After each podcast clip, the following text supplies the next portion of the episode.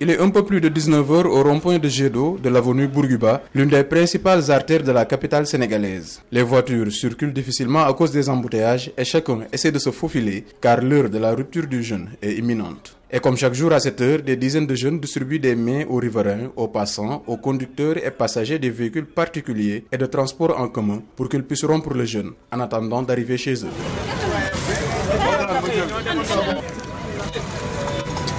La particularité de cette action de solidarité qui se déroule depuis l'année dernière au rond-point Gédo de Dakar est qu'elle est à l'initiative de fidèles chrétiens qui ont voulu marquer leur attachement à la cohésion sociale. Nina Pendafaï, membre de la communauté chrétienne du Sénégal. C'est une grande symbolique pour montrer qu'on est un et qu'on est indivisible que le Sénégal, malgré que nous soyons musulmans et chrétiens, nous vivons des relations entre communautés qui sont extraordinaires et qui sont un exemple dont nous sommes fiers, mais qui est un exemple qui fait que les Africains et d'autres communautés du monde nous envient et nous respectent. Avec le chevauchement du ramadan et du carême cette année, les fidèles musulmans et chrétiens pensent qu'il était important d'en profiter pour lancer un message fort à l'ensemble du peuple sénégalais, comme l'affirme Amélie du collectif des jeunes chrétiens et musulmans. On espère que cette initiative va nous permettre de raffermir les liens, de prôner le dialogue islamo-chrétien et surtout euh, de tout faire pour que la cohésion sociale soit respectée au Sénégal.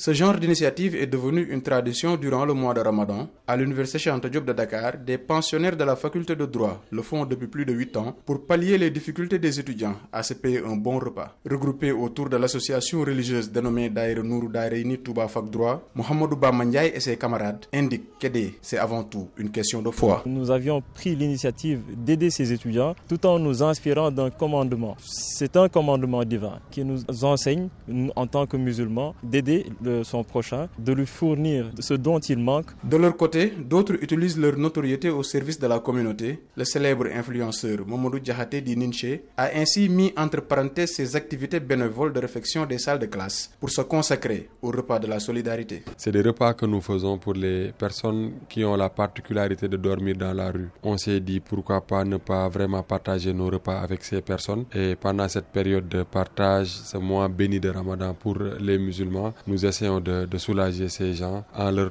offrant au moins un repas la nuit, tout en essayant de préserver leur dignité. Préserver la dignité des bénéficiaires en ne prenant ni photo ni vidéo pendant les distributions, une décision qui impacte négativement sur les dons, regrette Mamoudou Diakhaté dit Ninche. Vu le contexte avec, dans, lequel nous sommes au Sénégal, quand tu fais quelque chose carrément à l'anonymat, peut-être beaucoup de personnes ne croient pas en, en, ces repas. Voir des photos comme ça de plats, après dire qu'on a distribué et qu'aucune photo ne sera prise, c'est un peu difficile. Et aussi, il y a ce problème de levée de fonds sur Internet qui ne marche presque plus. Malgré les difficultés rencontrées dans la collecte des fonds et des dons, les associations et initiateurs des activités de solidarité durant le ramadan restent déterminés à aller au bout de ces œuvres sociales basées pour la plupart sur la foi, la cohésion sociale et le sens du partage.